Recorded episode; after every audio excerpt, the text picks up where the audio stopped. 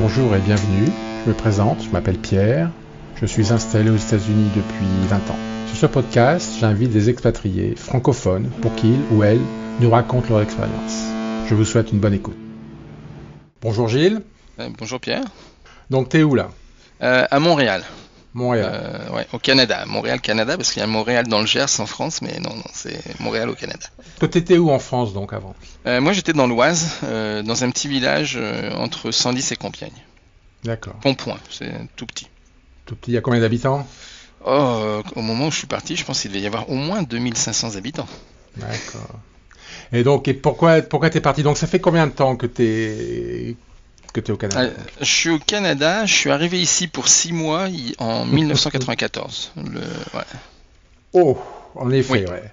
Mm. Donc, pourquoi six mois? C'était un deal, un contrat? C'était quoi? Ton idée Non. de Bah, c'était vraiment, tu sais, j'ai pas une, immigra- une immigration euh, qui est classique pour les gens qui sont d'ici. Euh, tu t'as des gens qui voulaient, tu sais, qui ont tout fait pour venir au Canada, etc. Moi, c'était, euh, bon, je, finissais, j'étais encore à l'université en France. Euh, et là, euh, j'allais finir mes études, euh, je, je finir mon doctorat, puis, je- m'étais toujours dit, tu sais, je vais pas rester en France, au moins je voudrais aller, me balader en Europe ou, quelque chose comme ça. Et le hasard a fait que je présentais quelque chose à un salon en France et c'est un salon sur l'informatique des collectivités locales. Et euh, il y a un monsieur qui est passé juste devant moi, euh, qui a présenté un, bon projet et avec un drôle d'accent, un truc euh, bon. En tout cas, et il était un petit peu seul, un peu isolé, tout ça. Moi, je suis de nature, tu sais, j'aime bien aller au contact des gens, j'aime bien rencontrer les gens, tout ça. Puis donc, je vais voir ce monsieur euh, qui s'appelait Richard et je lui dis, bah, ah, je suis pas mal intéressé, c'est votre projet est vraiment sympa, etc. Puis on discute, tu sais, mais comme ça, c'est comme des gens que tu rencontres dans un salon quelque part, tu sais, à la foire de Paris ou n'importe où. Ouais.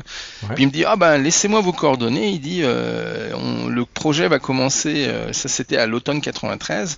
Il dit en début 94, ça va commencer, puis euh, je vais vous contacter, euh, si on peut vous faire venir, tout ça. Bon, c'est moi, discussion de salon, c'est sympathique, on a rigolé, etc. Je lui laisse mes coordonnées comme on fait toujours, et puis Mhm. je m'étais dit, il y a très peu de chances qu'il me rappelle, là, c'est. euh, Eh ben non. Eh ben non. En février, euh, février 94, il m'appelle. Pas- pas lui, c'est il a. il- écoute, euh, le monsieur, moi, j'étais pas trop au courant de tout ce qu'il faisait, mais il était finalement directeur de toute l'informatique de la ville de Montréal. Et moi, à l'époque, je me spécialisais dans les systèmes d'information géographique. Et donc, ce monsieur qui avait un projet euh, super intéressant, euh, ben, il, écoute, il a vraiment réservé un poste juste pour moi. Et euh, il a demandé à un de ses assistants, Alain, euh, qui c'est tous devenus des, des, des personnes euh, avec qui je suis encore en contact. Et puis donc il a demandé à son assistant de m'appeler. Euh, ce jour-là, j'étais pas chez mes, tu sais, j'avais laissé le numéro chez mes parents, j'étais pas là. Ma mère a eu un elle me dit, il y a quelqu'un qui a appelé au téléphone, il parlait vite et j'ai rien compris, mais il va rappeler. donc c'était ça. Puis donc quand je, tu sais, on a fini par se parler. Euh, et puis bah, ils m'ont dit non non il y a un poste qui est réservé pour vous donc euh, bah, si vous voulez venir vous êtes le bienvenu. D'accord. J'avais aucune idée de comment on partait au Canada, tu sais, à part prendre l'avion. J'étais jamais allé en Amérique du Nord. Mhm. Euh, puis à vrai dire, moi tu sais, je viens donc comme j'ai dit d'un petit village et j'avais travaillé à Paris, etc. Je suis pas un une grosse passion pour les grandes villes au départ. Donc j'avais pas un a priori particulièrement positif euh, pour Montréal, mais euh, je dis bon, c'est ok, c'est go. Je dis, euh, il m'a dit, ils m'ont dit, bah écoute, il y a un programme, eux ils s'étaient renseignés de leur côté, il y avait un programme à l'époque qui s'appelait l'OFQJ, c'était l'Office franco-québécois pour la jeunesse. Il y avait un programme avec la France, puis on pouvait aller chercher un permis de travail, sais, pour euh, six mois, renouvelable une fois, sais, donc jusqu'à un an. Ils m'ont dit, bah regarde, si tu es d'accord pour venir un an, là, bah, ça va nous faire plaisir de t'avoir sur le projet, et puis on, on va voir ça. Alors pour la petite histoire, c'était février 94, et ça pouvait se faire très vite parce que étant- quand tu veux partir dans un pays puis que c'est euh, une ville comme la ville de Montréal, c'est euh, la ville elle-même là qui fait euh, qui fait la demande pour que tu viennes, ça va très vite. C'est pas comme une immigration classique. Sauf que là, quelques jours après, il me rappelle puis il me dit, euh, c'est finalement, on va attendre le mois de mai. Je dis euh, pourquoi? Ben, Ils disent été un hiver record. Il dit là en ce moment, il fait tellement froid à Montréal. Il dit si tu viens maintenant, Tu vas, tu, vas, tu vas repartir. J'ai dit, bon, ok, mois de mai, c'est pas grave, moi j'avais des trucs à faire. Donc je suis parti, je suis arrivé à, Montréal le 15 mai 94 pour 6 mois. D'accord. Donc, tu étais tout seul et ou tu avais déjà une famille ou comment ça euh, J'avais une. Alors ça, c'était assez intéressant. J'avais une. Euh, mon amie, la maman de mes enfants. On est mhm. séparés maintenant, mais à l'époque, euh, Patricia, elle, ça faisait un an qu'elle cherchait un emploi en France. Et, bah, les années 90, c'est milieu des années 90, c'était partout la galère hein, pour l'emploi. Mhm. C'était un peu la crise. Ici aussi, au, au Québec, là.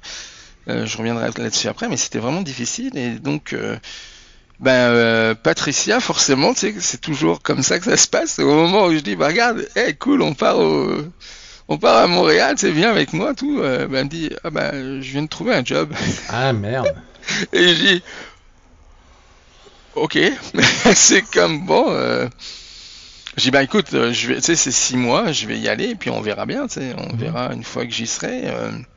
Donc on, on, était euh, en relation, ça faisait déjà un bon petit moment et bon, mais elle, euh, il fallait, fallait, fallait, la comprendre, elle vient de décrocher un job qu'elle a cherché pendant un moment, donc euh, et puis bon, on était un peu tristes chacun de notre côté. Et deux mois après que je sois arrivé, donc ça c'était en mai, en juillet, elle m'appelle en pleurs, et elle me dit, ouais bah finalement, ils ont coupé le poste, etc. Moi j'étais ouais ah, je suis désolé pour toi, c'est dommage. Je t'assure, j'ai beaucoup de peine. Et elle me dit, qu'est-ce que je fais? Bah, Je dis, tu prends un billet d'avion, puis t'arrives. Donc, elle a pris un billet d'avion, elle est arrivée. Bah, forcément, elle, elle n'avait pas le droit de travailler ici, elle n'avait pas de ah, permis de travail, rien du tout. Mm. Mais je dis, de toute façon, tu sais, comme on était toujours dans l'optique du 6 mois, un an, là, c'est pas grave, tu viens ici, j'ai un salaire, je travaille j'ai un poste intéressant, euh, regarde, c'est pas un problème. La vie est pas très chère au, à Montréal, c'est encore moins à cette époque-là.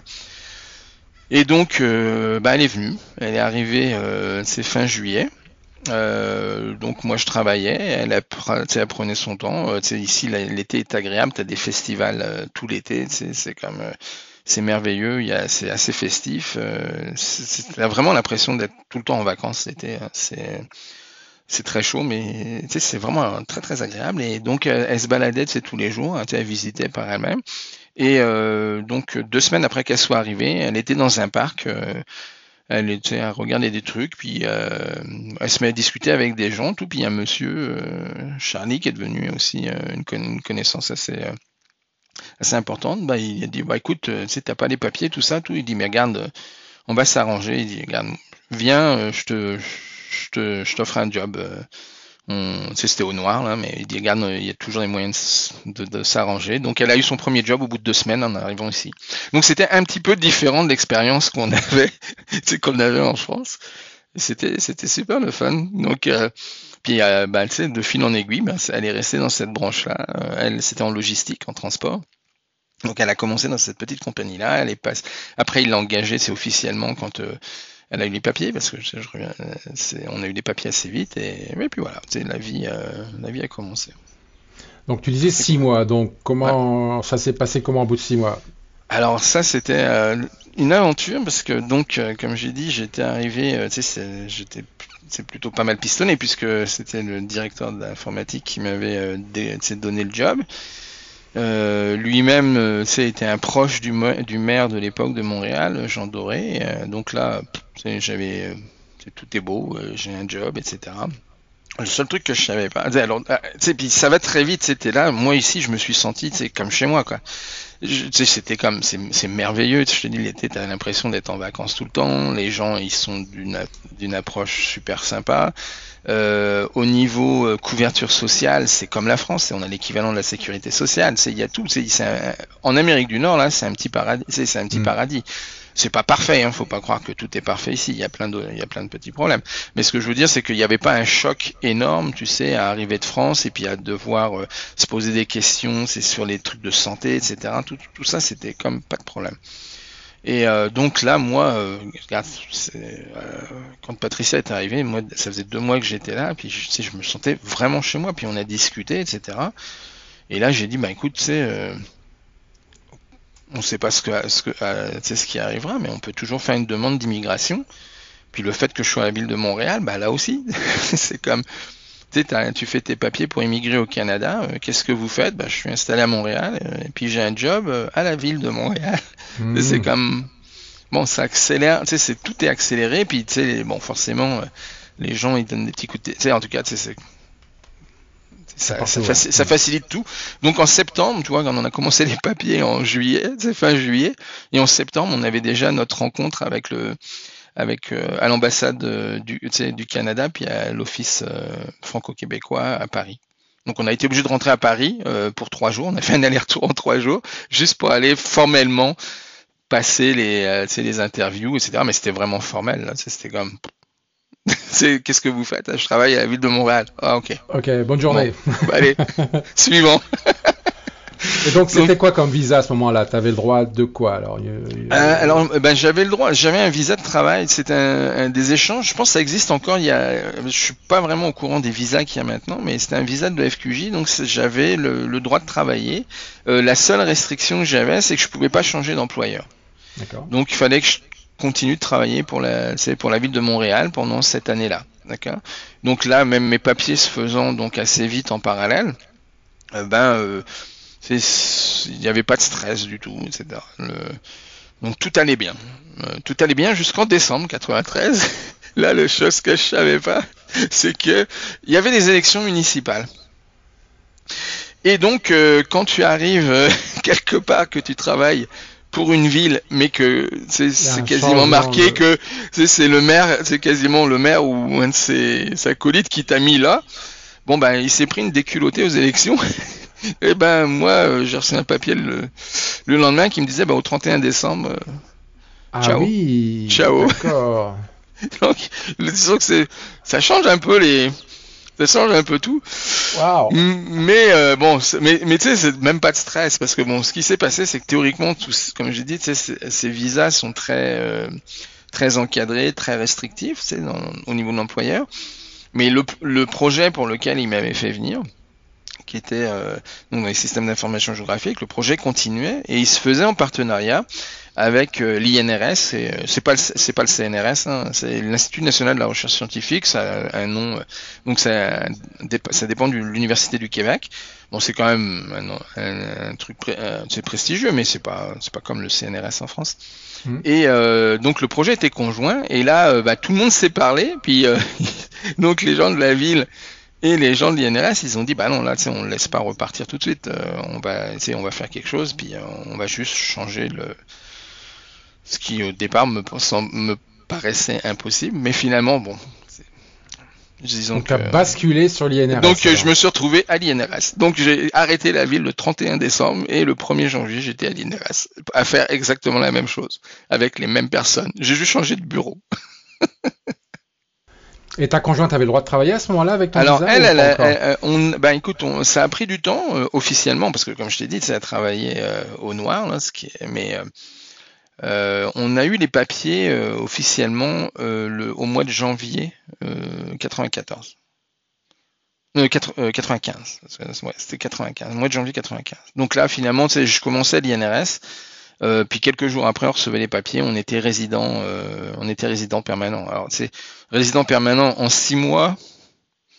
Disons que c'était, bah, c'était euh, quasiment. Si tu aurais dit ça, tu aurais raconté ça à quelqu'un euh, qui savait comment fonctionnait le système, tu aurais dit ouais, bien sûr. ouais.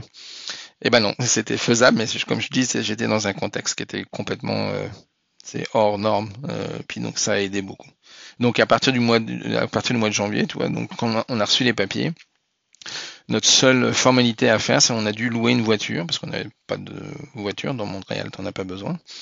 On est allé euh, à la, au premier poste frontière qui est à la colle, une soixantaine de kilomètres. Euh, on a passé la frontière. Euh, arrivé à, à l'autre bout sais, quand on a passé la frontière aux États-Unis, euh, bah, on a fait un demi-tour. Et puis on est rentré au Canada. Et là, on est passé, au, on est passé au service d'immigration canadien. Bonjour, c'est, vous venez d'où? Ben, ben des États-Unis. Euh, bon, vous y étiez depuis combien de temps? Ben, au moins 15 minutes. Et puis donc voilà, c'était un petit peu rigolo, mais donc on est passé, on a été interviewé par l'immigration, puis voilà, c'est donc euh, une fois passé la frontière dans l'autre sens, les, tous les papiers tamponnés, ben, Là, elle avait le droit de travailler officiellement. Puis donc Charlie qui lui avait offert cette, cette, possibilité de travailler chez lui au Black, ben, dès qu'on a eu les papiers, la semaine d'après, ben, elle était une employée de la compagnie. D'accord.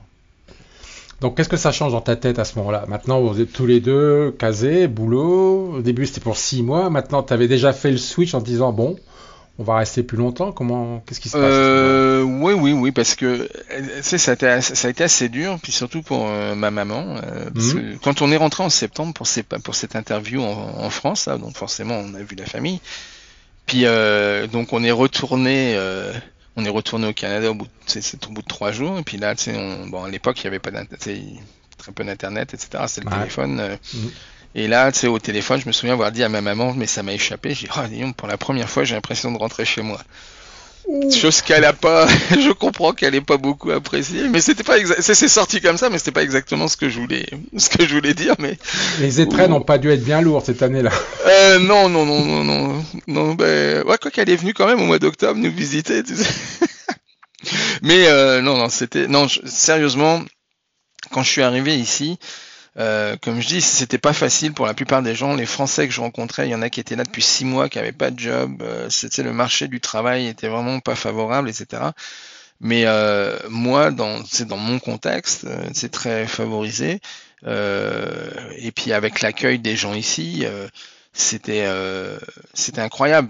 tu sais, j'étais chez moi quoi c'était j'avais vraiment c'est l'endroit où j'avais je au bout de deux mois je me disais waouh c'est alors que j'aimais pas la ville. Puis Montréal, c'est pas vraiment une, c'est pas vraiment une grande ville. C'est pas une grosse ville comme Toronto, comme les grosses villes américaines, même San Diego, etc. là, j'ai compris ce que c'était une agglomération. C'est une agglomération, c'est l'agglomération de plusieurs petits villages. Donc, tu as plusieurs quartiers qui sont vraiment comme des villages et puis qui, qui sont tous mis en commun. Là, c'est sur l'île de Montréal. À l'époque, il y avait 27 municipalités différentes. Et juste et dans Montréal, il y avait énormément de quartiers qui étaient tous tous différents. Alors à part le gros centre-ville, euh, c'est euh, des affaires, le reste c'était une vie de quartier, c'est comme on peut avoir dans dans une petite ville de province en France. Euh, moi habité longtemps dans la petite Italie, on était c'est quand il y avait la Coupe du Monde, la Coupe d'Europe ou des choses comme ça, c'est le, le, foot là pour les Italiens comme pour les Français, c'est quelque chose. Ben là, on était tous dans la rue avec nos verres, tu sais, on, on, on, blaguait entre nous, on accrochait des drapeaux partout, mais tu sais, c'est la fête, c'est la fête tout le temps. Et dans un, un, un, bon état d'esprit, tu sais, il n'y a jamais eu de c'est jamais eu de d'accrochage avec qui que ce soit c'était super drôle et donc là moi j'ai vu j'ai vu ça j'ai perçu ça en, en arrivant c'est juste après quelques semaines, hein, puis bon, c'est ça. J'étais vraiment dans l'endroit où j'avais envie d'être. Chez toi, ouais. Ouais, ouais, c'est ça. Et les conditions, donc, euh, tu étais dans un appartement. Comment ça se passe Bon, après, il y a les clichés. On va revenir sur les clichés. Le Canada, il fait froid. Euh, comment alors, ça Les modalités pratiques. Bah, les modalités pratiques, alors c'est comme partout. La, la plupart des gens qui arrivent ici passent par l'Alliance française. Il y a tout un réseau euh, qui existait déjà. C'est des Français qui arrivent au Canada et puis à Montréal depuis les années 50. C'est après la, après la Deuxième Guerre mondiale. Il y a eu des, beaucoup de flux migratoires français. Euh, ici, et puis ça a continué toujours à travers le temps. Donc, l'Alliance française propose des tas de choses. moi, dans mon cas, ben, c'était un petit peu différent. C'est ça avait c'est tout allait vite. Les gens m'ont accueilli. J'étais avec des gens, euh, du, du, des Québécois, des gens qui, euh, qui avaient, avec qui je travaillais. Euh, toi, aujourd'hui, j'ai aidé une personne pour aller chercher sa moto. Bon, ben François, je l'ai connu trois jours après que je sois arrivé ici, dans une réunion de travail. Donc je me souviens, c'était un mercredi, on, c'était à l'INRS, on, on, se rencontre première fois, première réunion, etc. Bon, des réunions de travail, on discute. Etc. À la fin de la réunion, tu sais, il me pose des questions, c'est sur ce que je faisais. Et le vendredi, il me prêtait sa voiture pour que je puisse aller faire des courses. Et puis quand il est venu me livrer sa voiture, ben, il m'a livré une télé parce qu'il dit ouais, moi j'en ai deux, puis euh, il dit tu sais, ça pourra te servir. Quoi. C'est, c'est comme waouh, forcément tu te sens bien accueilli. Et au niveau des, au niveau du logement, ben donc là, donc euh, des, tous les organismes, c'est euh, comme l'Alliance française te propose des choses. Et puis, euh, moi, j'ai eu la chance de, d'arriver dans, une, tour de un meublé, tu c'était euh, bon, c'était pas très chic là, mais de toute façon, regarde, t'arrives là, tu, tu prends ce qu'il y a, mais c'était, j'ai passé trois jours à l'hôtel. Le mercredi, donc pour cette première réunion où j'ai rencontré François, ben, je passe devant un, un, des immeubles qui était listé, tu dans ou qui proposait, tu des des appartements pour les gens qui arrivaient et euh, je rentre dans l'immeuble. Il y avait la comment dirais un local où le gardien attendait.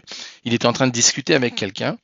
Et euh, donc, euh, bon, les deux discutent. Moi, j'attends à la porte. Donc là, il arrête la discussion. Puis il me dit, ouais, euh, vous voulez quelque chose? Je dis, bah voilà, je cherche un appartement. On m'a donné vos coordonnées. Et là, sais, j'entends, tu hein, Gilles, qu'est-ce que tu fais là? Et donc, le gars qui était en train de discuter avec le gardien, ben, c'était un copain d'école d'un de mes cousins. Mais il y a énormément, tu sais, c'est une petite, tu le monde est petit, c'est incroyable. Et donc euh, Christophe, qui était dans le bureau, puis du coup, ben voilà, j'ai eu un appartement au bout de quelques minutes. Hein. Mais il y avait plein d'appartements, tu sais, il y avait plein, à l'époque, il y avait des appartements vacants à Montréal, ce qui est plus la chose, ce qui est plus une chose facile aujourd'hui. Mais euh, à l'époque, tu pouvais, c'était pas, c'était pas difficile, c'est sur la, la, qualité, parce que c'était pas toujours de très très grande qualité. Bah, tu trouvais quelque chose, hein, puis euh, il n'y avait pas de problème.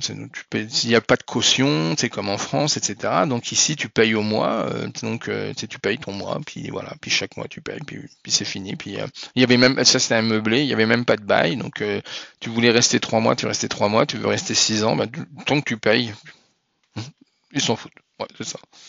Et donc on s'est retrouvé avec une grosse, il y avait une grosse, grosse finalement communauté française dans ce, dans cet immeuble. C'était assez sympa. C'est très, sympa. Mm. Maintenant, on va aborder les, clichés. Les clichés qu'on a tous au Canada. Donc, le plus gros cliché, c'est le temps. Comment ah, le, climat? Alors, ça, c'est quoi alors, en deux mots? Alors, le climat, c'est euh, les opposés entre l'hiver et l'été. Euh, il n'y a quasiment pas d'automne ok euh, Et il y a quasiment pas de printemps. Ici, là, tu te réveilles un matin, puis hop, il y a des feuilles sur les arbres, t'as l'impression qu'il y a quelqu'un qui les a collées la nuit. Euh, mais c'est ça arrive d'un seul coup, donc c'est exagéré, mais ce que je veux dire, le printemps ici, c'est trois semaines. Euh, tout comme, tu sais, l'automne, là, c'est c'est quatre, cinq semaines, c'est tout. Mais le, plus gros, c'est l'hiver et l'été. Et donc, alors, bon, pour les clichés, euh, en France, c'est tout le monde. Ah, c'est froid. alors, effectivement, l'hiver, c'est pas froid. Ici, les gens disent fret. C'est fret, là, c'est c'est vraiment froid. Donc à Montréal, là, tu peux avoir du moins 20, moins 25, moins 30. Et ça, c'est sans compter le facteur vent, parce que euh, le facteur éolien, quand le vent souffle et qu'il fait moins 30, bah là, euh, le ressenti est moins 40, moins 45. C'est, il y a des moments là où c'est, ouais, c'est plus difficile que d'autres. Euh, c'est dangereux de c'est rester trop longtemps dans la rue quand il y a du vent puis qu'il fait ces froids extrêmes là, parce que les, yeux euh, gèlent assez vite, tu, commences à avoir des petits papillons, c'est l'effet kaléidoscope un petit peu. Euh, tu peux, si tu mets te protèges pas les oreilles, euh, le nez, etc. ça gèle, ça gèle vite, c'est très très vite. Donc c'est extrême, c'est extrême, c'est brutal. la première respiration le matin quand tu sors de ton appartement, de ta maison, bah là, t'es réveillé. C'est ça, ça fait son effet. C'est, euh, mais moi j'adore ça. il faut, il faut aimer, il faut aimer l'hiver. Euh, puis bon, en France là, c'est, certain que quand tu viens de l'Oise ou quand tu viens euh, d'autres régions de France, ça, ça, ça, paraît extrême. Mais pour les gens qui vivent en haute montagne, c'est des gens qui sont dans les Alpes, qui sont à très haute altitude, etc. Bah, ils ont des, ils ont des, conditions climatiques qui sont aussi euh, sévères, au niveau du froid. Bon, ça dure moins longtemps.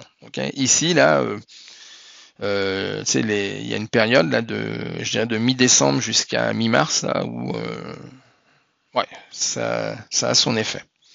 Beaucoup de neige. donc le truc qui fait rire tout le monde ici, c'est quand la France est bloquée avec 5 cm de neige. Nous, 5 cm de neige, c'est comme ah bah tiens, il y a eu une petite, un petit peu de neige aujourd'hui. Ah moi, en région parisienne, une fois, j'étais coincé 12 heures. En effet, il y avait très peu de neige, mais le, le premier jour, ouais, c'est la, c'est la fin du monde. Hein. Ah non, moi ici, dans Montréal, j'ai déjà pris 45 cm de neige. Hein. Hmm. En une seule journée. Là. Et donc la vie euh, continue dans ces cas-là, il déblaye. Euh, comment tu te déplaces dans ces cas Alors regarde, un pour le froid, d'accord? Quand tu es en centre-ville de Montréal, les gens, ont entendu parler, mais c'est difficile à imaginer. C'est il y a un Montréal souterrain. Tu te déplaces de building en building, quasiment presque tout le centre-ville, sans avoir à mettre le nez dehors. Donc tu arrives, avec les moyens de transport, il y a le métro, il y a le train, etc. Tout, puis tu peux ne pas avoir à sortir de la journée dehors.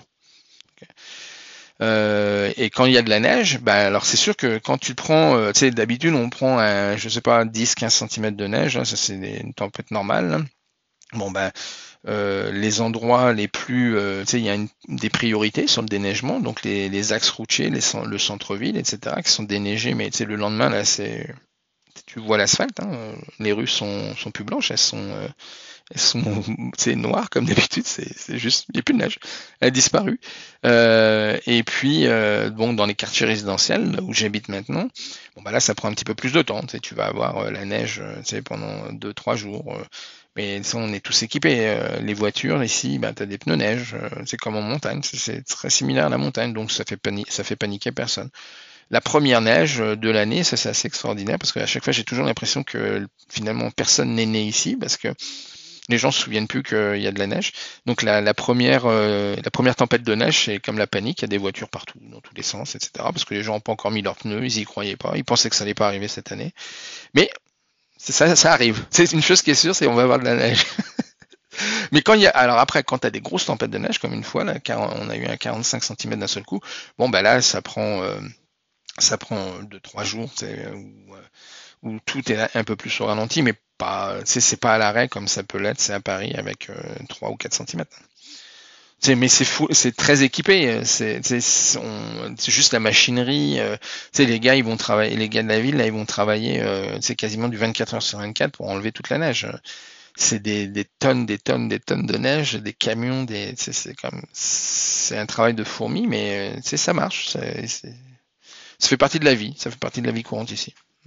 Le froid est plus embêtant que la neige. Ou aussi, on parle des changements climatiques, même si nos voisins du sud disent toujours que ça n'existe pas. Euh, nous, on le mesure parce qu'au lieu d'avoir de la neige, on a maintenant beaucoup plus de périodes de, verglas, et ça, c'est terrible. Le, verglas, c'est avoir de la pluie verglaçante qui tombe.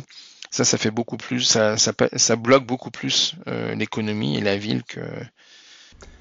Et, euh, l'été, tu disais les extrêmes. Alors l'été, euh, moi je suis ici pour l'hiver. Hein. je vais mettre ça tout de suite. L'été c'est insupportable pour moi. Ok, donc là on va parler de normalement mi-juin jusqu'à début août. On a des périodes de canicule mais qui sont euh, incroyables. Quoi. Donc là on est euh, le c'est la température est entre va monter de 30, entre 33 35 Celsius et ça, c'est sans le facteur humidité, parce que c'est excessivement humide et Montréal est, une île, donc euh, on est entouré d'eau, etc. Donc à Montréal, l'humidité, elle est énorme. Donc euh, quand on est à Montréal l'été, qu'on a ces périodes, là, on en a une qui commence demain, là, parce que sans changement climatique, ça, arrive de plus en plus tôt quand même. Donc on a un premier avertissement de, chaleur intense pour les trois prochains jours. Là. Et euh, bah là, euh, on arrive avec le facteur humidex, on atteint les 40, 42, 43 ressentis. Mais euh, là, c'est affolant parce que en centre-ville, c'est sûr que c'est assez drôle pour les gens qui arrivent, qui ont cette image du Canada, il fait tout le temps froid. Ils comprennent pas pourquoi on a la climatisation partout. Moi, c'est pas de climatisation, tu vis pas. C'est euh, parce que la climatisation, oui, ça rafraîchit, mais c'est surtout ça déshumidifie l'endroit où tu es, parce que là, c'est comme un taux d'humidité qui est impressionnant. Moi, je voyage pour le travail. Je voyage un petit peu partout à travers le monde et euh, c'est assez, euh, c'est similaire à ce qu'on a en Asie euh, du Sud-Est. Hein. Il, y a, même eu des fois où j'étais plus confortable en Thaïlande, par exemple, ou, je sais pas, ou à Singapour que je ne l'ai été à, à, Montréal, parce que c'est étouffant, c'est vraiment affolant et tous les ans bon, ça a un, incident sur la santé des gens, etc. Mais c'est, oui, c'est deux extrêmes incroyables. C'est et Donc les gens vivent encore en souterrain dans ces cas-là ou comment ça marche pour Ah oui, parce que les souterrains sont climatisés. ah oui, oui, non, tout est bien oh. fait. Oui, oui, dehors. Hein. comme ça, ouais. Oui, oui, mais oui, sais, bah, de toute façon, euh, le réseau souterrain, c'est, il faut imaginer ça comme une immense, tu sais, un immense centre commercial, parce que tout est relié, mais il y a des boutiques partout. C'est pas juste des couloirs là qui passent. C'est tout. Il y a des quantités de boutiques, il y a toutes sortes de choses dans, dans, ces souterrains. Donc, euh, ça fonctionne euh, à l'année longue. Et c'est vrai que c'est très agréable l'été, euh, quand euh, il fait vraiment trop chaud à l'extérieur, bah, c'est agréable d'aller faire un petit tour dans les magasins, un petit tour dans les souterrains, etc. pour, pour rafraîchir un petit peu.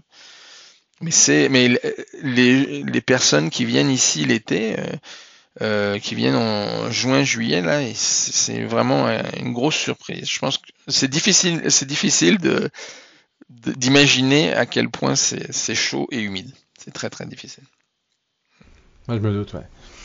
Histoire, donc toujours parlant, en parlant de clichés, là, le cliché qu'on a, c'est il y, a le Québec, c'est un peu le village gaulois, au milieu mm. d'une tout un monde anglo-saxon. Donc, euh, est-ce que c'est vrai? Par exemple, moi, le cliché que j'ai, c'est que les gens là-bas parlent même pas anglais, quoi. Ou en tout cas, c'est pas forcément un réflexe. Euh, alors, comment ça C'est quoi ta perception après 30 Alors, ans ça, c'est euh, c'est pas tout à fait vrai, ok Parce que, ok, la vie économique du Québec, là, c'est Montréal.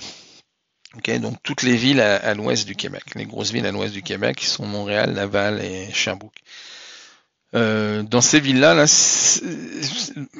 bon, la plupart des gens parlent français, euh, mais euh, les affaires se font en anglais, malgré les lois, malgré un certain nombre de choses qui, favorisent avant tout le français. Donc tous les affichages, on est obligé d'avoir le bilinguisme est obligatoire, ok. Euh, pour euh, les grandes villes de l'Ouest. Euh, quand on va sur Québec, c'est par contre là, bah, plus on s'en va vers l'est finalement, et moins les gens parlent anglais. Moins.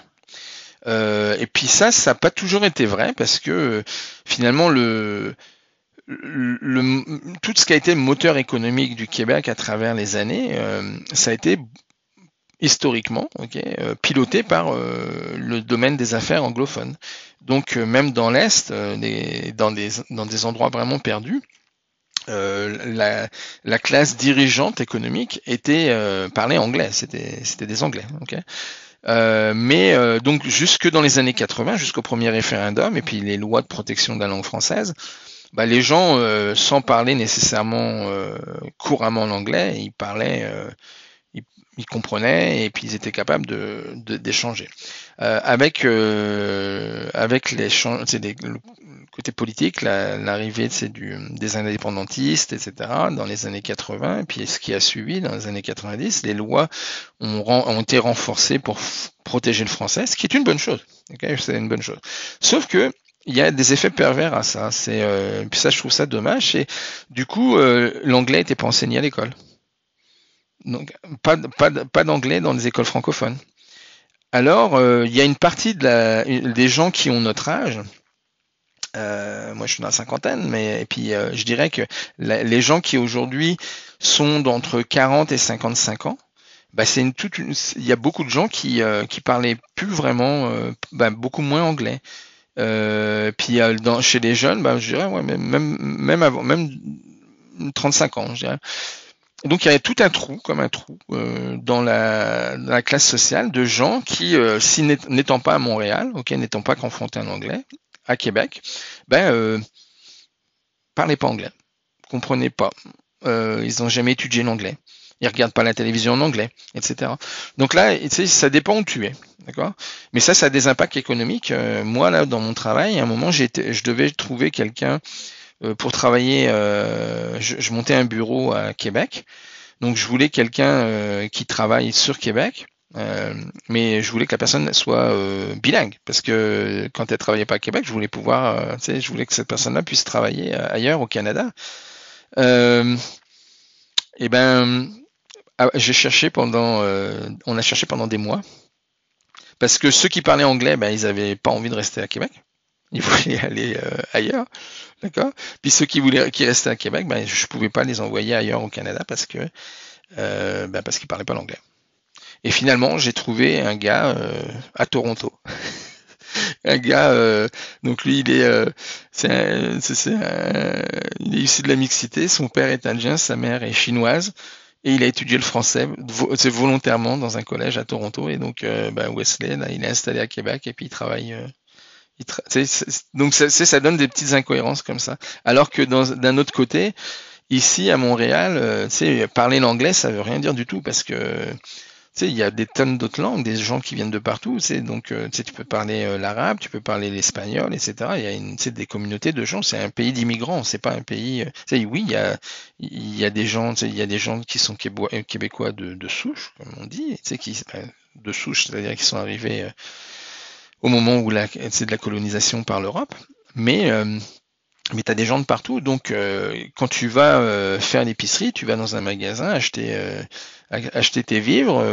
ici, il y a plein toujours plein de boulots, donc plein de petits boulots. Donc tu as des étudiants qui au bout de la caisse mettent tes mettent tes achats dans un sac en plastique. Ben, juste pour faire ça, tu sais, ils parlent français, ils parlent anglais. Mais il y a beaucoup, tu sais, la plupart, ils parlent en plus un autre langage. Tu sais, ils vont être, ils vont parler chinois, ils vont parler l'arabe, ils vont parler l'espagnol, ils vont, tu sais, donc bilingue ici, c'est comme, ok, tu sais, à Montréal, c'est ok, c'est la norme. C'est le minimum, ouais. Ben, c'est comme, ouais, c'était pas bilingue, wow.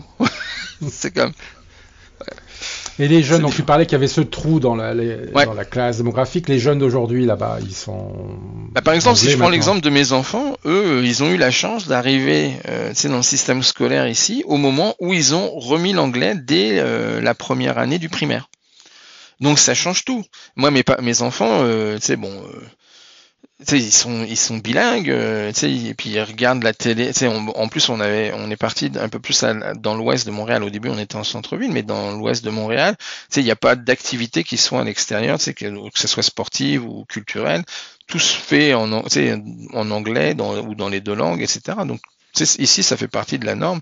Je dis toujours ça moi, moi j'habite dans l'ouest de l'île de Montréal dans un quartier résidentiel autour de chez moi, c'est les Nations Unies. Euh, euh, moi, je suis français, j'ai un voisin, il vient des États-Unis. En face, c'est un Allemand, à côté, c'est un Marocain.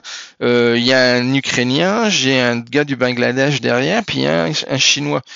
Je veux dire, voilà, c'est ça, c'est ça, Montréal. C'est t'as des gens de partout. Les gens viennent ici parce que, parce que pas, pour l'hiver, il n'y a pas beaucoup de gens qui viennent pour l'hiver. Moi, je suis là pour l'hiver. Parfois, ouais. Ouais, bah, il y en a quand même. Mais il faut aimer les sports d'hiver. Il faut aimer aller skier, il faut aimer sortir. Si tu restes l'hiver enfermé chez toi, c'est horrible. Ça, ça dure longtemps. Non, mais il y a des gens qui viennent de partout. Donc, tu sais, c'est pas, il n'y a pas de. C'est ça, c'est les Nations Unies. Euh, tu as des gens de partout. Donc, toi, ça fait 30 ans maintenant, bientôt que tu Ah, c'est 27 ans, ouais, ouais. Mm. T'as jamais pensé à revenir? Comment, comment ça s'est passé Donc tu dis que tu as eu des enfants, tout ça. Donc c'est qu'est-ce qui se passe dans ta tête pendant toutes ces années? Est-ce que tu as eu des moments de doute ou? Ben euh, non, j'ai pas vraiment eu l'occasion d'avoir des moments de doute parce que, comme j'ai dit, un, mon immigration était très euh, facilitée, j'ai été très très chanceux pour ça. Et puis après, ben, tu sais, je suis rentré dans le système économique ici. Euh, tu sais, j'avais un, un, bon job, tu sais, j'ai travaillé euh, donc sur ce projet pendant des années. Euh, euh la donc c'était en 96, j'ai acheté ma première maison en centre-ville de Montréal. Ça imagine. Donc là, Montréal, on est plus proche de Paris que c'est que je sais pas de Rennes ou c'est vraiment une grosse ville. Donc en plein centre-ville avec un petit bout, de, un petit bout de terrain, etc. En 96, j'ai acheté ma maison 92 000 dollars canadiens ça valait rien. Aujourd'hui, c'est plus possible. La même maison, euh, on est plus proche du million. Mais c'était une époque où, euh, bah, c'est ça, il y avait la, la crise, euh, c'était la fin de la crise, etc. Donc c'était comme, ok, c'est juste le bon timing. C'est comme pour tout le monde, c'est arrivé quelque part, il y a le bon timing. Donc là, nous, ça nous, c'est parce que Patricia, on était là, puis on, on a décidé d'avoir des enfants c'est pour nous la vie était là. Puis on habite, Patricia habite aussi, c'est dans, elle est originaire de l'Oise aussi. Donc là c'est pareil. Quand tu, quand nous on prend, euh, si je prends l'avion, j'arrive à Charles de Gaulle, je suis plus vite chez mes parents que dans le centre-ville de Paris. Donc euh, c'est comme, je veux pas dire c'est comme prendre le train parce que ça coûte un petit peu plus cher, etc. Mais sauf que il y a, il y a tellement une proximité, euh, c'est un voyage de nuit, t'arrives, c'est fini, euh, tu, tu prends l'avion. Bah c'est six, c'est c'est quoi? C'est 8 euh, heures à peu près, c'est 7h30, 8 heures? Et donc euh, tu pars de Montréal à 20h le soir, es euh, le lendemain matin, le lendemain matin de bonne heure à Paris. tu es à Charles de Gaulle, puis ça, la journée commence. Hein. Donc c'est quasiment, tu tu, fais juste, tu, tu dors dans l'avion, fini, t'es arrivé. 6 heures de décalage, 8 heures de vol, t'as, même pas perdu de temps. C'est comme C'est, ça se fait tout seul. Donc, on s'est jamais posé cette question parce que à cause de cette proximité, tu moi, ma sœur habite à Cognac. Ok, bah, bah ça, si elle prend la voiture, elle va chez mes parents, elle met autant, de temps que moi, puis quand elle arrive, elle est crevée parce qu'elle a conduit. Moi, j'ai dormi dans l'avion. non, non, mais donc on voit pas les choses on voit pas les choses de la même façon. Donc c'est quand je discute avec Olivier, par exemple, c'est bah, c'est certain que quand quand t'es à San Diego et que tu rentres à, Paris, bah c'est quand même pas mal plus rock'n'roll. Euh, c'est plus compliqué, etc. Ici, tu sais, il y a vraiment pas de, donc on s'est jamais posé cette question. Pour nous, bah on était là, tout roule, on a fait nos enfants là. T'as jamais eu de trou économique, quoi, malgré la crise, tout ça. Toi personnellement, t'as jamais eu de revers de ce côté-là, donc ça t'a jamais eu l'occasion de dire tiens. Non, non, non, non, non. et puis ici tout est facile, d'accord. Donc à un moment là, tu sais, je suis parti d'INRS et j'ai créé ma propre compagnie. Euh, et créer une compagnie, c'est qui est, comme l'équivalent d'une SARL, euh, ça m'a coûté 800 dollars. Et puis voilà, J'étais enregistré, euh, ça a juste, tu sais, faire les papiers. Il y avait même pas l'internet à l'époque. Hein, euh, il fallait que tu ailles chercher des papiers euh, dans, chez un registraire, c'est du gouvernement. Euh, bah, tu remplissais les papiers sur place, tu les déposais, ils te mettaient un tampon, ça y est, elle existe. Youpi. T'avais pas 50 000 francs de, tu sais, de, à l'époque, je me souviens, c'est monter une compagnie en France et il fallait que tu aies 50 000 francs à déposer, etc. Ah, il y avait rien ici. C'est comme, voilà, la compagnie existe. Après, il faut que tu remplisses tes impôts, tu il faut que tu fasses des trucs. Donc, c'est un endroit où, euh, puis encore aujourd'hui, c'est assez facile. Ici, il y a une demande de, de main d'œuvre énorme. C'est une demande. Il y a des secteurs là, où, et puis pas juste de la main d'œuvre. Hein, c'est de la, main d'œuvre qualifiée, hautement qualifiée. Euh, il en, on en réclame. Euh, on veut des gens. On, en cherche dans tous les domaines. Euh, et parce qu'il n'y a pas assez de, il n'y a pas assez de personnes ici pour pouvoir, pour pourvoir à tous les postes qui sont disponibles. Et justement, pour ceux qui sont, qui sont français là, et qui, qui ont envie d'aller au Canada, c'est toujours un, un, plus, entre guillemets Ça, ça t'avantage d'une certaine façon si tu veux venir au, euh, au Québec ou comment ça marche? Ça dépend de la personnalité. Je vais m'expliquer. C'est parce que ici, là, on, alors comme j'ai dit, on a la sécurité sociale, on a l'équivalent, etc. Par contre, les vacances, euh, c'est système américain. Hein, d'accord? Donc tu commences, euh, c'est deux semaines. Voilà. Et les jours fériés, il euh, n'y a pas de pont, il n'y a pas de. Donc euh, quelqu'un qui, quelqu'un qui arrive, qui vient de finir ses études, qui s'installe ici, qui n'a pas encore goûté au système euh, français avec les vacances, les ponts, les RTT, etc. Puis en, en, vérité, ou sur le contrat de travail, on doit te faire signer, probablement au nombre de jours que tu travailles versus euh, ben je sais pas. Non mais c'est un cliché aussi là mais ce que je veux dire c'est que non ce que je veux dire c'est dans la vie de tous les jours là euh, ben il faut que tu acceptes ça. Déjà déjà là c'est une... alors quelqu'un qui a travaillé en France qui sait qu'il avait ses quatre ou cinq semaines euh, qui a les ponts tadala, etc qui arrive ici euh, ben là tu sais ça existe pas ça. Ok euh, t'arrives pas comme ça puis donc il faut faut prendre sur soi il faut il faut avoir envie, quoi. Mais, mais c'est différent. Euh, le, climat de travail, c'est tout est, c'est tout est différent. Donc il faut arriver ici très ouvert. Il faut arriver ici, c'est euh, avec euh, l'envie de, de, de vivre avec. Tu peux pas prendre ce qui est bon d'un côté puis ce qui est bon de l'autre, etc. Ça, ça marchera pas. Mais, mais par contre, c'est très facile parce que ben, tu t'intègres. C'est sûr que tu arrives dans un endroit où tu parles français, c'est très facile de s'intégrer. Même si tu arrives de France et que t'es pas super bon en anglais hein, ou euh, bah non, tu vas réussir quand même à, t'intégrer puis tu vas apprendre. De toute façon, c'est pas c'est pas ça le problème. Mais ce qui est le plus gros le, plus gros impact pour quelqu'un qui décide de venir ici, c'est euh, justement bah, c'est des à côté, c'est des, des choses que c'est qui qui sont qui sont pas identiques. Le système scolaire, le système scolaire est moyen, d'accord? C'est euh, assez moyen. C'est dans, dans, le, système public. tu veux dire Ouais, le système public. Ouais. Après, tu as le système privé, mais là, euh, c'est privé. Alors, c'est moins cher qu'aux États-Unis. Il n'y a même pas de commune mesure. C'est moins cher. Mais c'est un choc aussi culturel quand tu arrives de France où tout est gratuit. Euh, bah là, si tu veux avoir une, une éducation équivalente, bah ça va coûter. C'est un budget, c'est des choses à budgéter. Il n'y a pas de il a pas de crèche, d'accord? Et maintenant, il y a le, pour dire que c'est un État. Ici, on fait on fait nous sommes les, socialistes, euh, ou, voire communistes d'Amérique du Nord, parce que maintenant aujourd'hui les, crèches sont subventionnées et euh, quand tu as une place dans une crèche subventionnée, ça coûte 7 euh, dollars par jour par enfant, d'accord?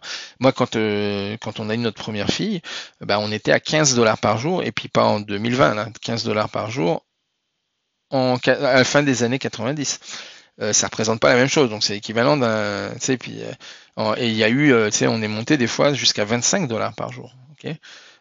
Donc ça c'est des choses qui, tu sais, ben, voilà, c'est c'est différent. Il n'y a pas, il a pas d'aide. Il y a, pas d'aide. C'est sur, des allocations familiales. C'est des choses qui sont, pour pousser les gens à avoir des enfants. Non, tout ça là, t'as des enfants, mais ouais, t'assumes. Euh, ils sont socialistes, mais pas jusqu'au bout, quoi.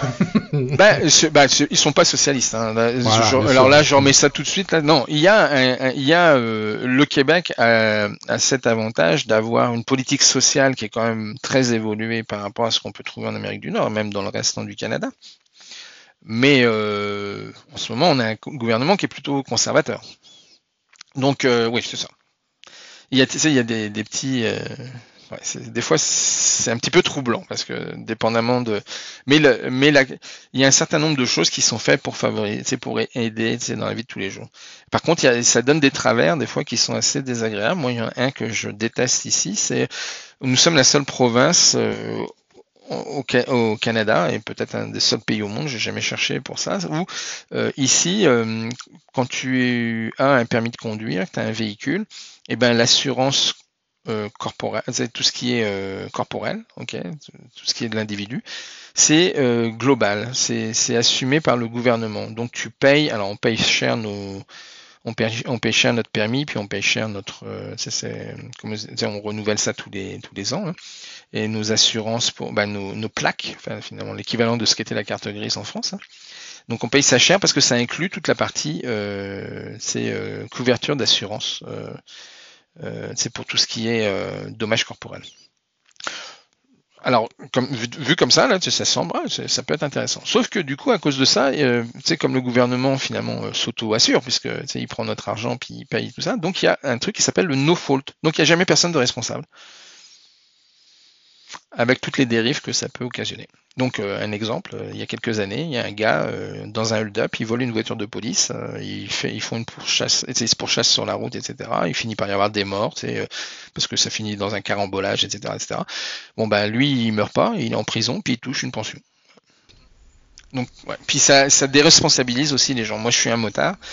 Puis je milite, en France, je militais aussi, c'est pour qu'on, s'assume en tant que motard, on est exposé, mais ça prend, ça prend des équipements, ça prend, c'est de faire des choses comme il faut. Bah ici, euh, bah, un petit jeune, il va passer son permis moto, il a une moto super sport, il va aller faire de la moto en short, t-shirt avec des baskets. Hein. Hmm. Pas grave, de toute façon, s'il tombe.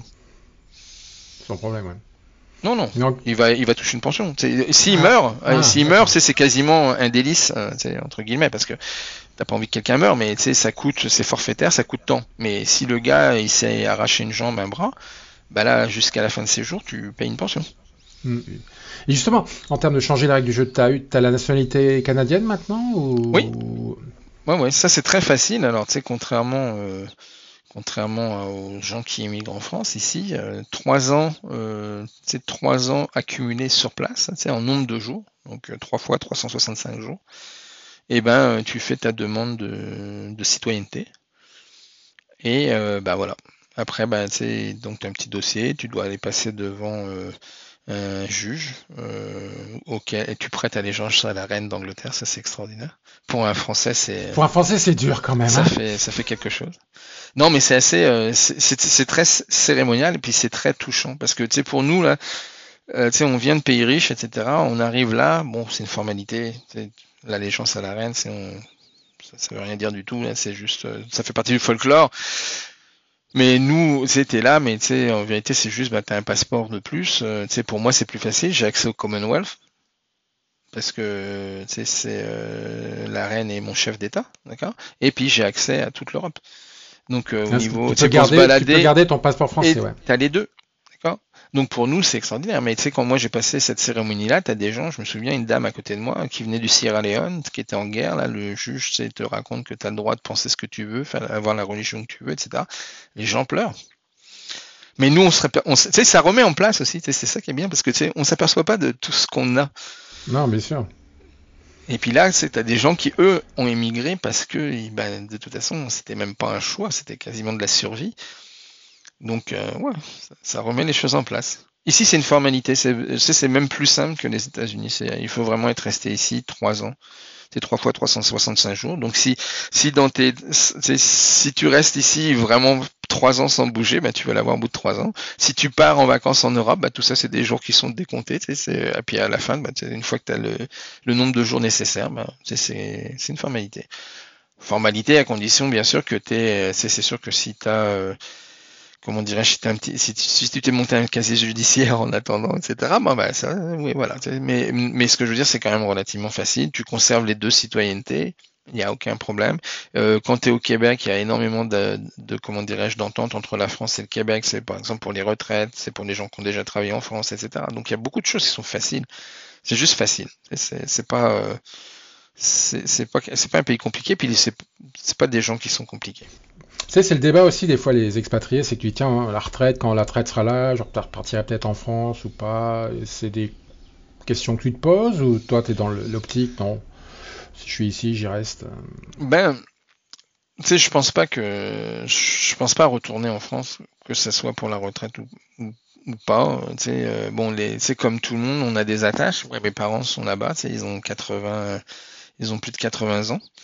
Euh, bon, mon, mon métier, je voyageais, parce que là, le Covid étant, on voyage plus, mais euh, je voyageais beaucoup, je faisais à peu près deux fois le tour du monde par an, en avion. donc euh, à chaque fois que je passe, quand je vais en Europe, je m'arrêtais toujours les voir. Donc il y a cette proximité qui fait que je les voyais tout le temps. Donc là, en ce moment, c'est le genre de choses c'est qui pèse, parce que là, tu te dis, bon. Ah, tu peux plus, c'est bien, bah, maintenant c'est super, on a, c'est à WhatsApp, t'as toutes sortes de technologies pour se voir, mais bon, c'est pas la même chose que, puis chaque jour qui passe, c'est des gens de 80 ans et plus, bah, c'est chaque jour c'est un bonus. Donc euh, ça c'est la partie qui est manquante, mais à part ça, c'est des amis, j'ai gardé des amis en France, mais comme je te dis, c'est très vite aller de, c'est juste l'Atlantique à traverser, c'est juste, c'est toujours beaucoup à dire, mais euh, mais c'est quand même relativement facile. C'est de moins en moins, c'était de moins en moins cher. On verra ce que ça donnera après le Covid. Mais tu sais que par exemple, euh, toi à San Diego, là, c'est comme déjà une autre aventure. Euh, c'est pas si pas si simple que ça. Euh, mais là, dans mon cas, c'est non, puis il y a plein de choses. Je, pense que, tu sais, des fois, on, se dit, ouais, on va retourner. Tu sais, j'en connais beaucoup, c'est qui se sont dit, tu sais, on va retourner, mais il y en a beaucoup qui se sont retournés et qui sont retournés aussi dans l'autre sens, parce que euh, on a une vie qui est plus une vie celle d'en France. Moi, quand je vais en France et que tout est fermé le dimanche, ça m'énerve. Euh, c'est, c'est, mais c'est des petits trucs. C'est juste, c'est des choses de la vie et là, les gens vont dire, oh ouais, mais là, c'est pas normal, les gens, ils ont eu besoin de se reposer. Ouais, mais ici, c'est pas quoi, travailler le dimanche, là, ça fait vivre des quantités d'étudiants. Ça permet à des quantités d'étudiants de se payer des études. Ça, il y a des, y a, oui, il y a du négatif, mais il y a aussi du positif, c'est à travers ça. Euh, donc, euh, quand tu prends l'habitude, c'est tous ces petites choses là qui te facilitent la vie au jour le jour,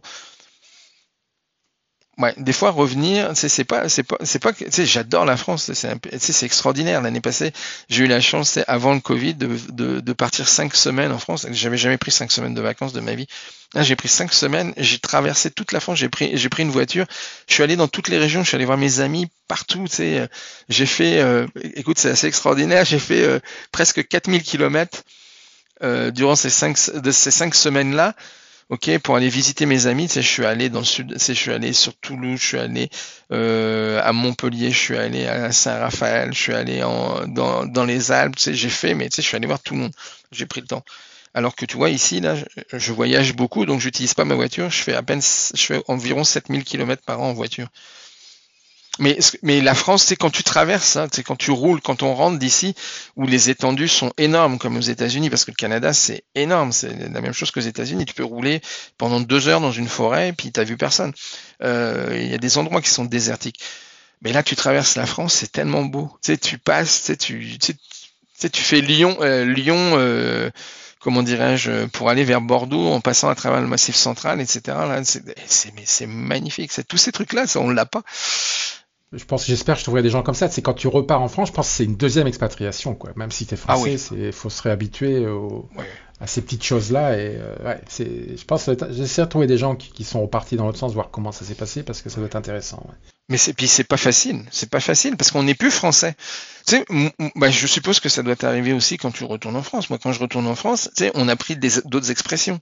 Bah, peut-être un peu moins quand tu es dans un milieu entièrement anglophone. Parce que quand tu arrives et que tu reparles français, bah, tu mais quand tu vis au Québec et tu parles français, nous on a des, forcément aujourd'hui, même si j'ai pas l'accent, j'utilise des expressions qui sont pas des expressions françaises. Donc là, j'arrive dans un magasin, je parle, puis là, les gens, ils me regardent, tu sais, attends, t'as pas d'accent, mais tu parles pas comme, tu sais, c'est comme t'es complètement déconnecté. Tu sais, des petits trucs comme ça. Oui. Si je peux mettre un petit accent, je trouve que t'as des, des intonations québécoises, quoi. Bien sûr, t'as pas l'accent traditionnel, mais t'as des intonations où, qui, c'est ça, après 30 ans, c'est normal, quoi. Mais... Ah oui, mais sans doute, ouais. Mais, mais, mais tu sais, c'est ça qui est intéressant. Donc finalement, tu t'aperçois que non, t'es plus. Puis en plus, moi, eh, on vit tous avec nos, avec euh, notre côté nostalgique, euh, nos images de. Mais la France d'aujourd'hui, c'est plus la France d'il y a 27 ans. Euh, quand je rentre, c'est c'est différent, c'est vraiment différent. et puis moi, je suis différent. C'est comme je, donc c'est pas quelque chose qui m'est. C'est pas. Alors je dis pas que ça arrivera pas parce qu'on sait jamais. La preuve c'est que je savais pas que j'allais arriver au Canada, donc peut-être qu'un jour je me retrouve en France. J'ai pas, je sais, j'ai pas, je me, je me l'interdis pas, mais c'est pas un objectif. Et toi, tes enfants, donc eux, ils sont nés ici, donc ils sont nés au Canada. Oui. C'est quoi leur rapport vis-à-vis de la France? C'est un pays exotique? C'est quoi? C'est les racines Non, non, ben, ben on est euh, on est dans un milieu privilégié. Ils sont forcément, on est arrivé ici avec Patricia euh, de manière privilégiée, puis euh, ça nous, j'ai travaillé beaucoup, etc. Ça a permis, de, ils ont un confort de vie qui n'était pas le mien à leur âge. Et donc, euh, depuis l'âge de 5 ans, euh, ils prennent l'avion. Ils, comme je te dis, c'est direct, Paris. Les grands-parents vont les chercher de l'autre côté. Donc, pour eux, la France, c'est, ils sont en France, ils ont l'habitude d'y aller, ils connaissent tout. Ils sont allés une fois par an, a priori, à ah, oui, oui, oui, oui, oui, oui, ils y sont tout le temps allés. Et, euh, et euh, donc, euh, bon, bah, ils adorent, c'est le côté, c'est des fois ils comparent parce que c'est forcément ils sont, ils sont pas français. Eux, ils sont vraiment québécois, canadiens, et puis, puis ils y tiennent. Mais par contre, ils ont eu une éducation qui était, euh, excessivement, franco-française. C'est, on a insisté beaucoup là-dessus parce que, comme je te dis, le, système d'éducation est pas, merveilleux. Il y a pire y a pire. Mais c'est pas pas merveilleux. Donc ça demande beaucoup de travail de la part des parents à côté, pour tout ce qui est de la culture générale, l'histoire, bah, plein de choses qui des détails qui nous euh, nous agaçaient quand on était enfant parce qu'on devait apprendre nos leçons, mais qui après euh, te disent ouais, c'est quand même la culture générale, c'est quand même quelque chose d'important. Donc euh, on a, euh, on, on, a, on, a pu leur amener tous ces petits plus à côté. Donc, mais eux, ils sont, ils sont, ils sont nord-américains. Comme je te dis, ils sont bilingues. Ils parlent français ou anglais. Tu vois, tu vois pas la, tu vois pas la différence. Ouais, c'est comme. D'ailleurs, c'est une petite anecdote. C'est euh, ma fille, ben, elle, va avoir 23 ans cette année, mais donc elle, elle vient de finir l'université. Euh, là, le mois, le mois prochain, le mois, c'était début mai. Et donc, bah, elle, elle, elle part. elle s'en va, mais donc là, elle va s'installer euh, à l'autre bout de l'Ontario. Donc, Ouais. Parce qu'une proposition d'emploi. Euh, donc là, là, je comprends un peu ce que mes parents ont vécu. On appelle ça le retour de bâton. c'est ça. Puis là, tu sais, je suis assez mal placé pour dire oh, bon non, non, non, c'est Non, au Québec, c'est bien quand même. Ontario, euh, bon. Ah, ouais, ouais. Non, non, mais tu sais, ça fait partie des choses de la vie. Donc, euh, mais ouais, mais par contre, tu sais, elle, elle va avoir envie de voyager. Elle va avoir envie de, puis bon, peut-être qu'elle a pris une opportunité. C'est une compagnie là qui lui a fait une, très bonne offre, mais qui, dans laquelle elle aura la possibilité de voyager à travers le monde. Mais c'est ça, je pense que forcément le fait que nous on ait bougé. T'as rien à dire. Mais c'est pas que j'ai rien à dire, mais c'est que forcément quelque part, c'est le virus c'est pas, c'est pas dans l'ADN, mais ça fait partie de nos, c'est notre notre façon d'être, de, notre vie, etc. Puis on on, a, on l'a fait, on a réussi à s'installer ailleurs, donc euh, pour elle, bah, c'est faisable. Donc ceux qui nous écoutent, si vous êtes euh, un peu dégourdi, Canada, c'est une bonne destination.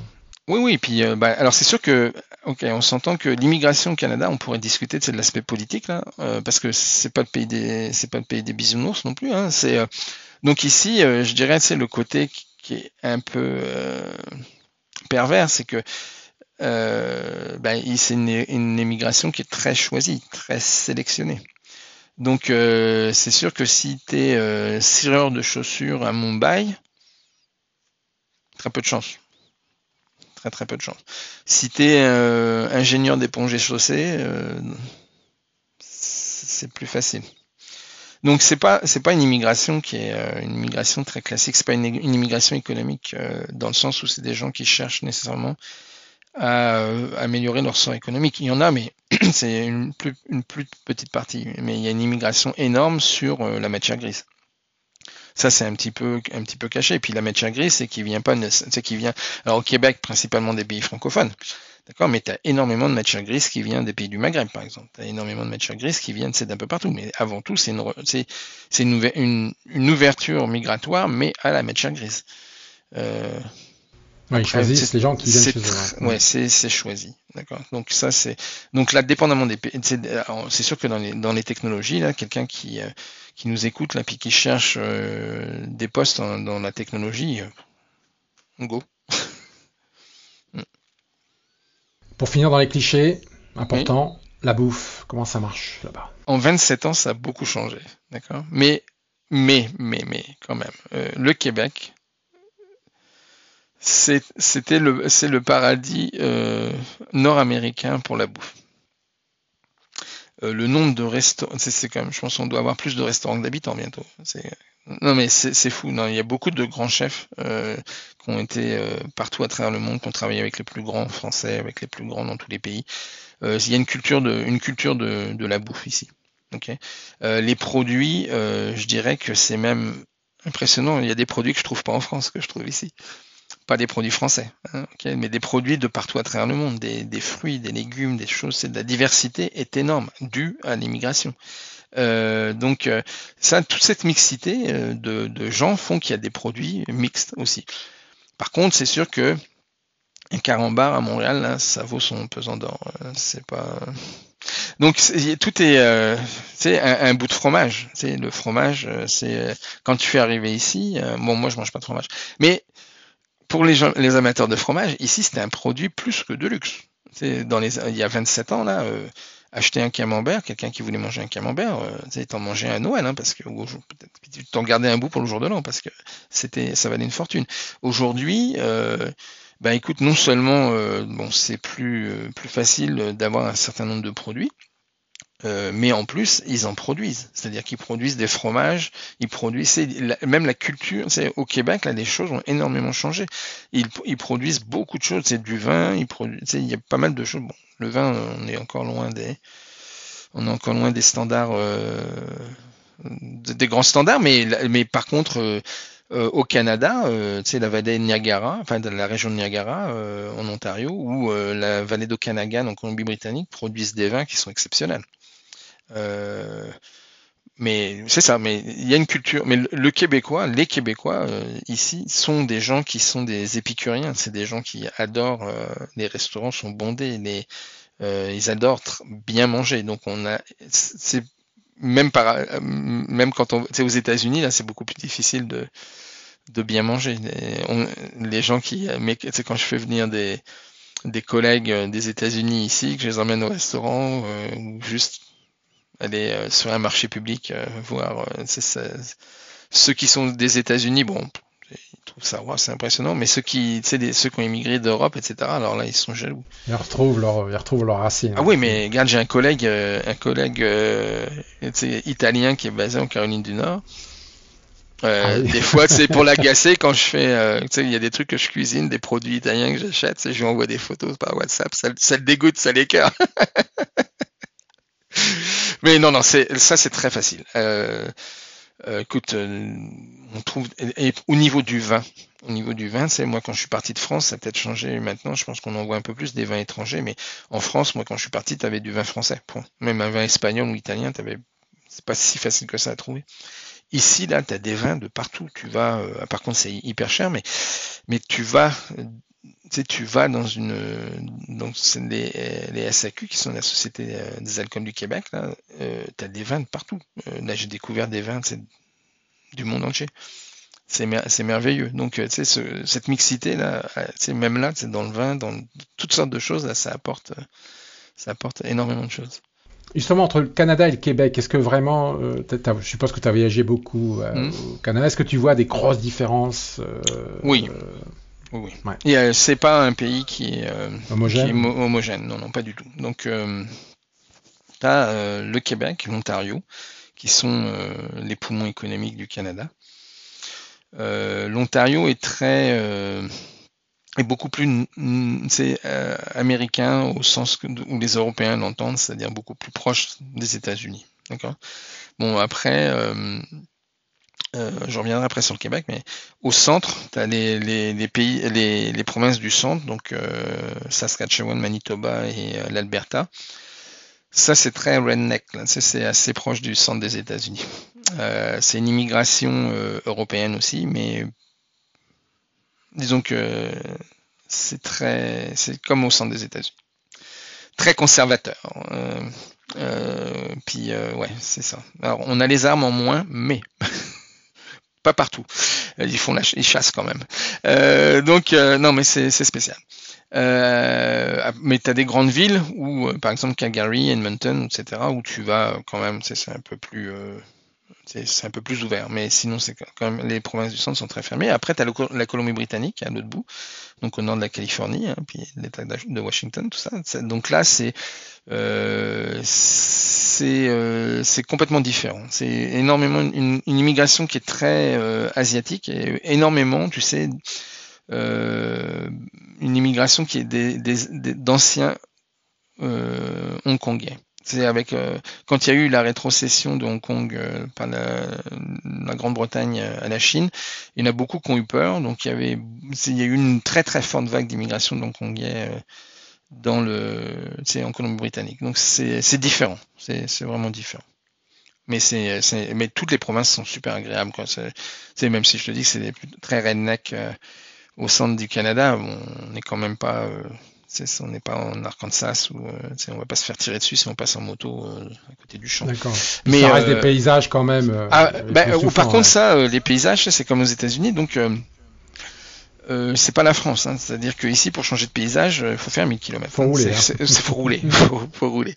Euh, Ouais, c'est ça. Puis après, le Québec, c'est pour revenir au Québec, c'est au niveau de la population, euh, faut pas s'attendre à ce que c'est pas, ce sont des francophones, ce sont pas des Français.